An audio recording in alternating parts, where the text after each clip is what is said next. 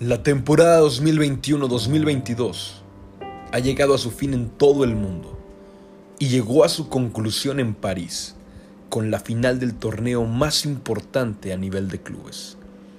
El Real Madrid resultó ganador por decimocuarta ocasión en la historia de la insuperable Champions League, por mucho, más que cualquier otro club.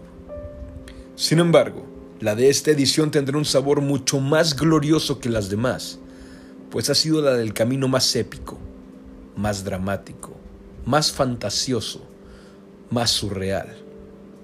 La novela que se vivió durante todas las fases knockout fue digna de una película ganadora del Oscar. Tres veces se vio destruida en el suelo la camiseta blanca y tres veces se levantó como bandera a seguir ondeando.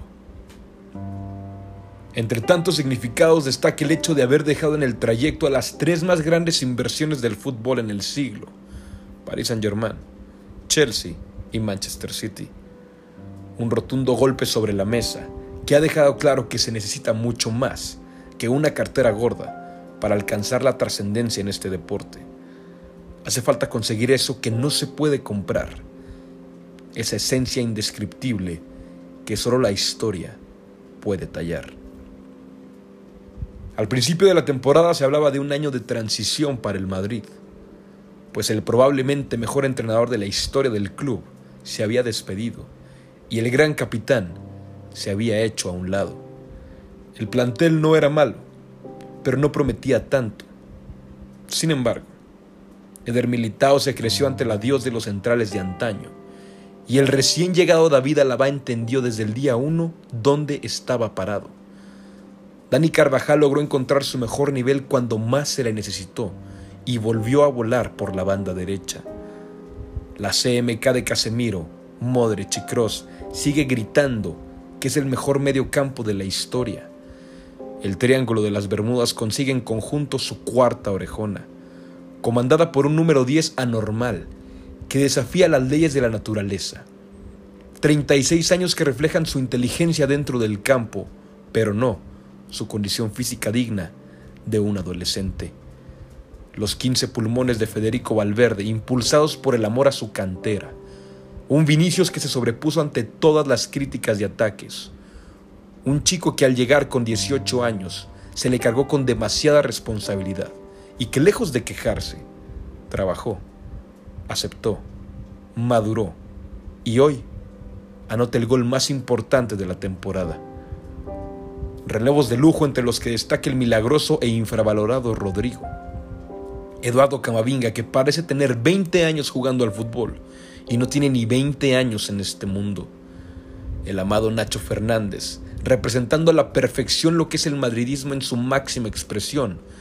Y Marcelo, se despide del club como su máximo ganador histórico. Thibaut Courtois, cuyo nivel es un insulto para los demás guardametas del planeta entregando en la final la que muy probablemente es la mejor actuación de un portero en la historia. Está para discutirse si es el pico más alto al que ha llegado un portero alguna vez.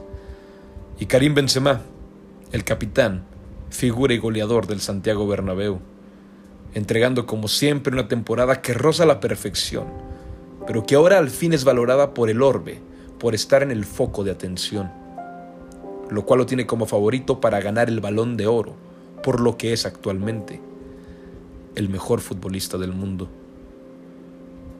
Cuando Florentino Pérez estaba buscando un entrenador para esta temporada, le marcó a Carlo Ancelotti, quien dijo, Presi, si está buscando al mejor DT del mundo, está en la línea correcta. El director técnico que entiende el lenguaje que se habla en la Casa Blanca y que hoy rompe un récord como estratega. 14 Champions League, pintadas de blanco. ¿Cómo negarlo? El mejor equipo de todos los tiempos.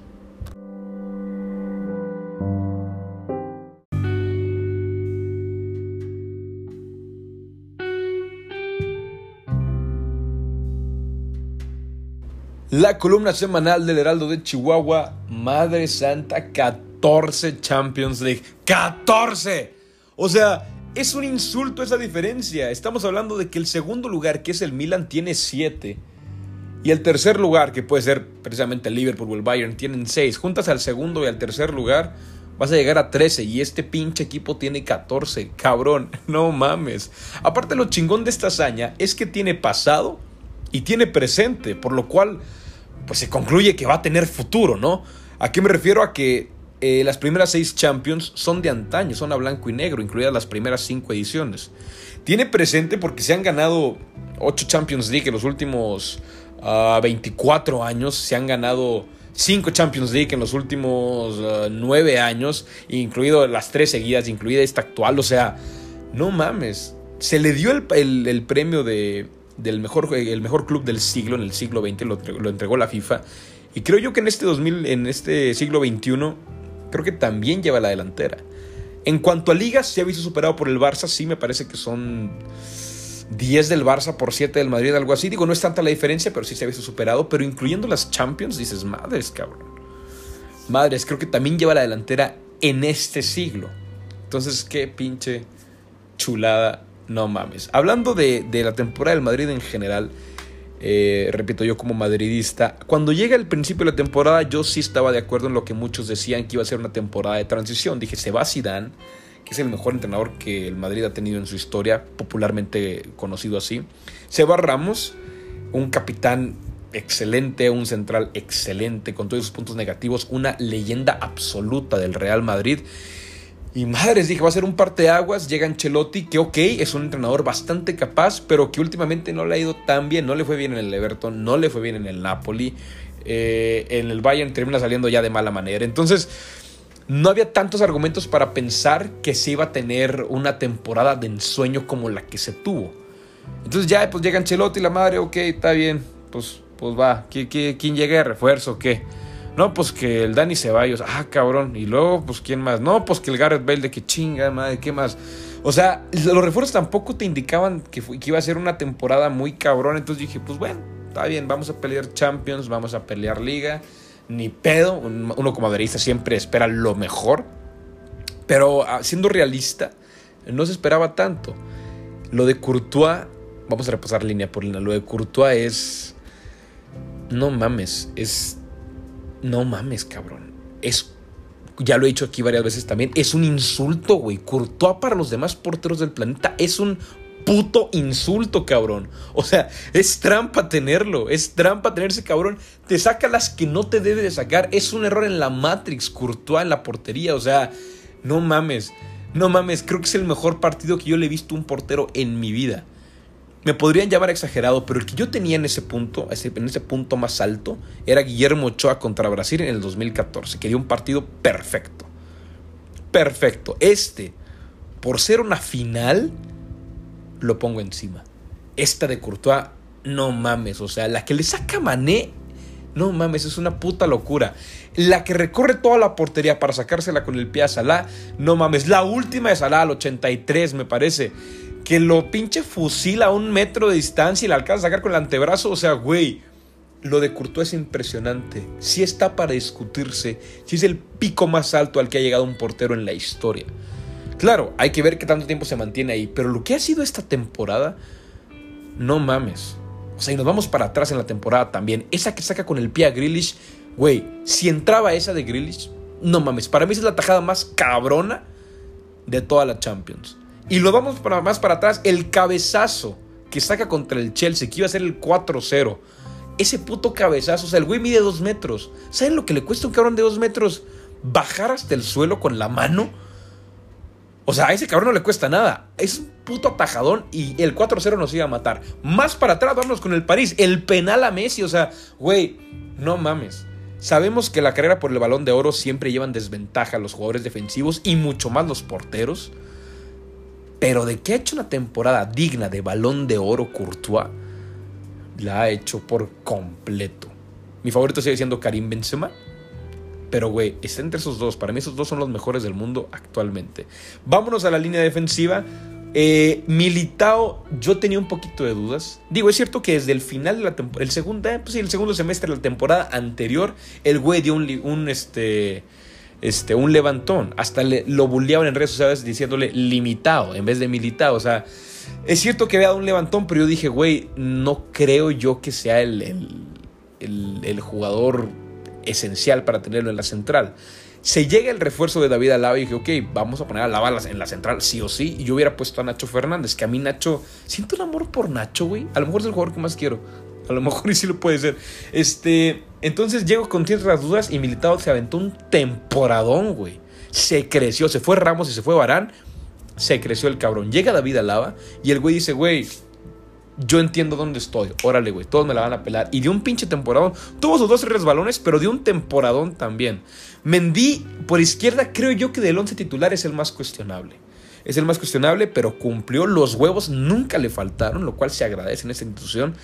Se vale. Por derecha, Carvajal, un primer semestre horrible, cabrón. De la chingada. Y un segundo semestre que empezó ahí enero-febrero, pues, digamos bien, aceptable. Pero lo que ha sido marzo, abril y mayo, Carvajal, como en sus mejores tiempos, cabrón. Y qué chingón, porque es un cabrón de la cantera. Casemiro, güey, Casemiro también tuvo sus altibajos y la madre, pero el puto corazón, güey. En este partido se notó mucho. El primer tiempo contra el Liverpool de Casemiro fue malo. Fue malo, se vio lentísimo, se vio de la chingada. En el segundo tiempo, supongo yo que viene siendo este instrucción directa de Ancelotti, no sé si él lo, él lo habrá decidido, lo va a preguntar cuando lo vea.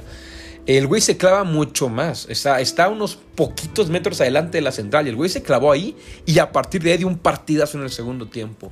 Cross, que también ha sido el más criticado de la CMK. Ah, se ha visto un poquito bajo de ritmo. Pero el güey es una puta elegancia extraordinaria. Y Modric, güey. No mames, o sea. No, no, no, lo de Luquita es, es una mamada también. 36 años del güey te anda corriendo todos los putos balones en todos los putos lados de cancha. El partido de Modric está, neta, está para conocedores, está como para verlo, para enseñárselo en video. Es un cabrón que por lo general te hace mucho trabajo sucio, sí, pero dentro del trabajo sucio se termina notando su labor. En este partido no se notó tanto no se notó tanto lo que hizo. Estuvo prácticamente todo el partido detrás de la línea media. Digo, en la estrategia de Liverpool era arrinconar al Madrid, echarlo para atrás, para atrás, para atrás, para atrás. Y el Madrid entendió ese pedo. Por eso, Casemiro, órale, güey, casi como un tercer central. Modric, güey, pegado ahí entre el lateral y el central derecho. O sea, lo de Modric fue una defensiva increíble y fue una ofensiva mucho más discreta, pero súper efectiva. Lo de Luka Modric, toda la vez lo voy a decir, ha sido mi jugador favorito del Madrid desde que llegó prácticamente y puede ver a los ojos a cualquier centrocampista, no, no, no, no, a cualquier futbolista de la historia. El lado derecho acá en el extremo, lo de Valverde, güey, cómo me encanta ese cabrón. Es el nuevo Modric. Ese güey tiene unos pulmones que, güey, no mames lo que hace. Hizo la jugada del gol, güey. Ese güey hizo la jugada del gol. Se me hace un güey súper importante porque aparte de todo sabe jugar, güey. Creo yo que su fuerte es de interior derecho. Ese es su fuerte, pero pues ¿quién es el titular interior derecho? Luka Modric, precisamente. Entonces el güey es un comodín. Lo han puesto de extremo derecho toda esta temporada y el güey lo ha hecho de manera extraordinaria. Lo han puesto, güey, como cinco, supliendo a Casemiro y el güey te ha cumplido chingón, güey. Lo han puesto de lateral derecho, güey, y lo ha hecho chingón. O sea, es un cabrón que sabe jugar absolutamente todas las pinches posiciones del mundo. Valverde, quédate para siempre, cabrón. Vinicius llega con 18 años y yo en lo personal, ¿cómo lo maté, güey? ¿Cómo fui injusto con ese cabrón? Yo fui de los que destrozó a Vinicius, yo lo, confieso. Cuando llegó con 18 años, este, que llega con Lopetegui y la madre, pues Lopetegui ahí medio lo usaba, medio que no tanto, y la madre da. Llega Solari, y Solari es el que lo empieza a usar como titular. Y decías, bueno, pues está bien, ¿no? El plantel estaba un poquito recortado ahí, se entiende por qué el Solari, pero era de que, güey, no mames, este cabrón nunca... muchas veces se dice que muchas cosas se pueden aprender en el fútbol menos la definición. La definición o la traes o no la traes. Y Vinicius es la contra, es la, la prueba absoluta de lo contrario. Porque el güey, no mames, ya te define bastante bien. Se le atacó muchísimo. Y ha ido creciendo y no se ha quejado y tiene un amor por el Madrid. Lo habían abucheado. Salió el comentario de Benzema hace un par de temporadas diciendo que no se la pasen ese güey, parece que está contra nosotros. Tuvo todo en contra. Y hoy ya es de los mejores futbolistas del mundo. Así te la pongo. Así te la pongo. No sé si es top 10, pero top 15 sí es de lejos. De lejos, cabrón. Y nos vamos con Benzema, güey. El mejor futbolista del mundo no es solamente la definición, es lo que te sabe jugar. En este partido también se notó mucho. En este partido, güey, fue muy parecido a como jugaba con, cuando jugaba con Cristiano, güey. Se botaba demasiado. Repito, por lo misma estrategia de Liverpool de empujar al Madrid para atrás, el güey muchas veces estuvo en el centro del campo. Pero al momento de recorrer, muchas veces no llegaba hasta el área. Estaba jugando así un poquito atrás, un poquito atrás, un poquito atrás. Prácticamente se jugó sin un 9 este partido. Porque se entendió la táctica y la madre Tan es así que el que llega a cerrar para, el, para, el, para el gol es, Vinicius, precisamente, que está jugando más adelantado que Benzema. Que tiene, tiene todo el sentido del mundo. Vinicius tiene que estar un poquito más adelantado porque, órale, güey, en una de esas te vamos a mandar a la guerra y ahora tienes que estar ahí listo para, pum, salir corriendo. Y Benzema estaba más atrás, más atrás, junto con Valverde al lado derecho. O sea, el trabajo táctico de Ancelotti, que ya hay que tocar su tema, fue extraordinario. No mames, no mames, no mames. Fue un. Muchos dicen que el 1-0 es un partido aburrido por lo general, güey no mames, o sea, aquellos que, que no están viendo la pantalla esperando el gol, aquellos que sí observan el partido, tácticamente fue una belleza. Tanto de parte de Klopp como de parte de Ancelotti fue una pinche belleza este partido. Que una estrategia está más bonita o más atractiva que la otra, totalmente de acuerdo. Pero las alianzas a las dos y vas a terminar apreciándolas a las dos. Lo de Liverpool, qué temporadón, ¿eh? Güey, llegaron a la final de todo. De todo llegaron a la final, güey. Llegaron en segundo lugar de la Premier League, un puntito atrás, güey. Un pinche puntito atrás. Final de Champions, perdida por el Madrid. Eh, y las dos copas, la de la Liga y la FA Cup, que las terminan ganando. O sea, creo yo, siendo honesto, si hacemos un balance general del mejor equipo de la temporada en cuanto a números, muy probablemente sería el Liverpool. Muy probablemente. Y dio un partido muy chingón. No más que está. Pones a cualquier otro portero ahí. Courtois es el mejor del mundo. Pones ahí al segundo mejor del mundo y pónganle el nombre que quieran. Pero pon el segundo mejor portero del mundo. Ese partido lo gana el Liverpool. Así es la diferencia ahorita de Courtois con, con su perseguidor. Así que 14 Champions League. A disfrutarla, a mamarla. Qué belleza. Sigue el Atlas. Seguimos aquí en la futbolista. Y ya para cerrar, vámonos con el Atlas bicampeón del fútbol mexicano. Güey, no puedo creer que en los primeros 80 años de la, de la, primera división mexicana, en los primeros 80 años, el Atlas haya ganado un solo título, güey. Un solo título. Y cero en los últimos 70 años. Y que en este último año haya conseguido dos, güey. O sea, hablando de surrealismo, que 14 Champions del Madrid, ni que nada, güey. El bicampeonato del Atlas es la hazaña de la temporada. No mames. No mames. Este, hablando del partido en, en, específico, que estuvo polémico por el arbitraje, para mí esa jugada del Pachuca sí era penal. Para mí sí era penal, güey. O sea, se ve muy claro en la. Digo, no, no, era tan claro como parecía a simple vista. Ya cuando ves el, eh, la repetición, ves que sí es penal, pero no es un super penal. Ahora, yo aquí siempre he tenido ese, ese conflicto, ese debate con muchas personas de que al momento en el cual una persona se barre y, y una persona arrastra poquito la pierna, para mí es algo natural, güey. O sea, cuando vas, tú corriendo y arrastras poquito la pierna. Digo, hay jugadores muy mañosos que sí lo hacen tratando de engañar al árbitro. Pero hay veces, güey, que arrastras poquito la pierna de manera natural, de manera inconsciente, para evitar el chingazo. ¿Por qué? Porque si sigues corriendo de manera normal, ahora sí te va a trompicar bien y el chingazo va a ser más fuerte. Entonces, para mí era penal 100% al Chile. Fernando Hernández, árbitro profesional de la Liga MX. Si en ese punto 0.00001% de probabilidad existe de que me estés escuchando, culo, te viste bien, culo, te viste la persona más rajada del mundo, güey. Por primera vez en la historia estoy de acuerdo con Raúl Orbañanos. El güey va a ver al bar y la madre y Orbañanos dijo, güey, esto es penal o es no penal, pero jamás es fuera de lugar. Y este cabrón pitó fuera de lugar. No mames, güey. O sea, neta, se vio de la chingada, se vio el árbitro más culo del mundo. No mames, güey. O sea, neta se vio mal, se vio de risa ese pedo. O sea, no, no, no, no, no. Culo, Fernando, eres un culo, güey. es un culo. Este, felicidades a Atlas por su bicampeonato.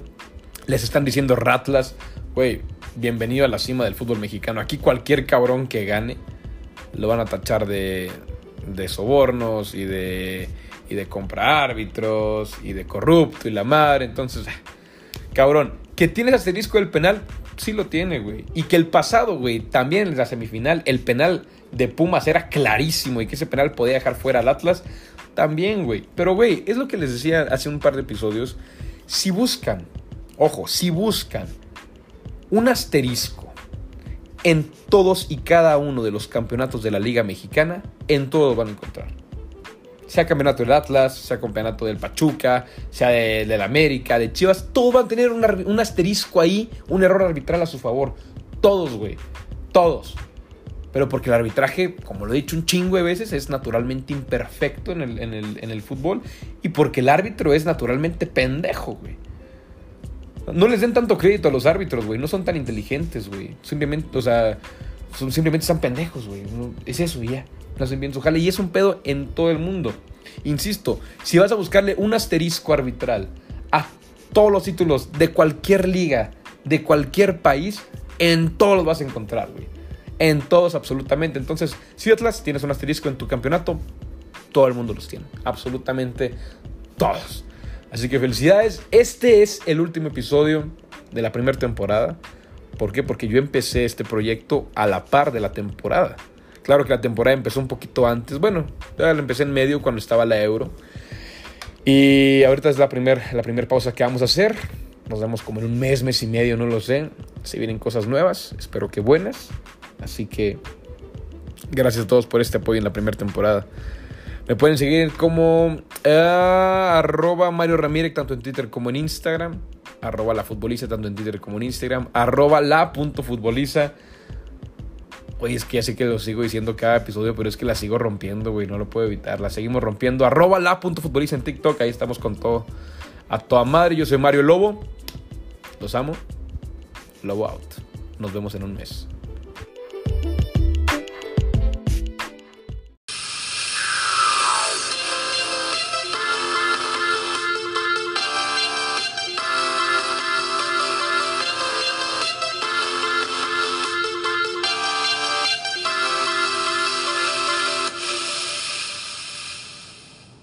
No mames, qué hueva, me voy dando cuenta que no puse la musiquita del principio. Pero bueno, ganó el checo.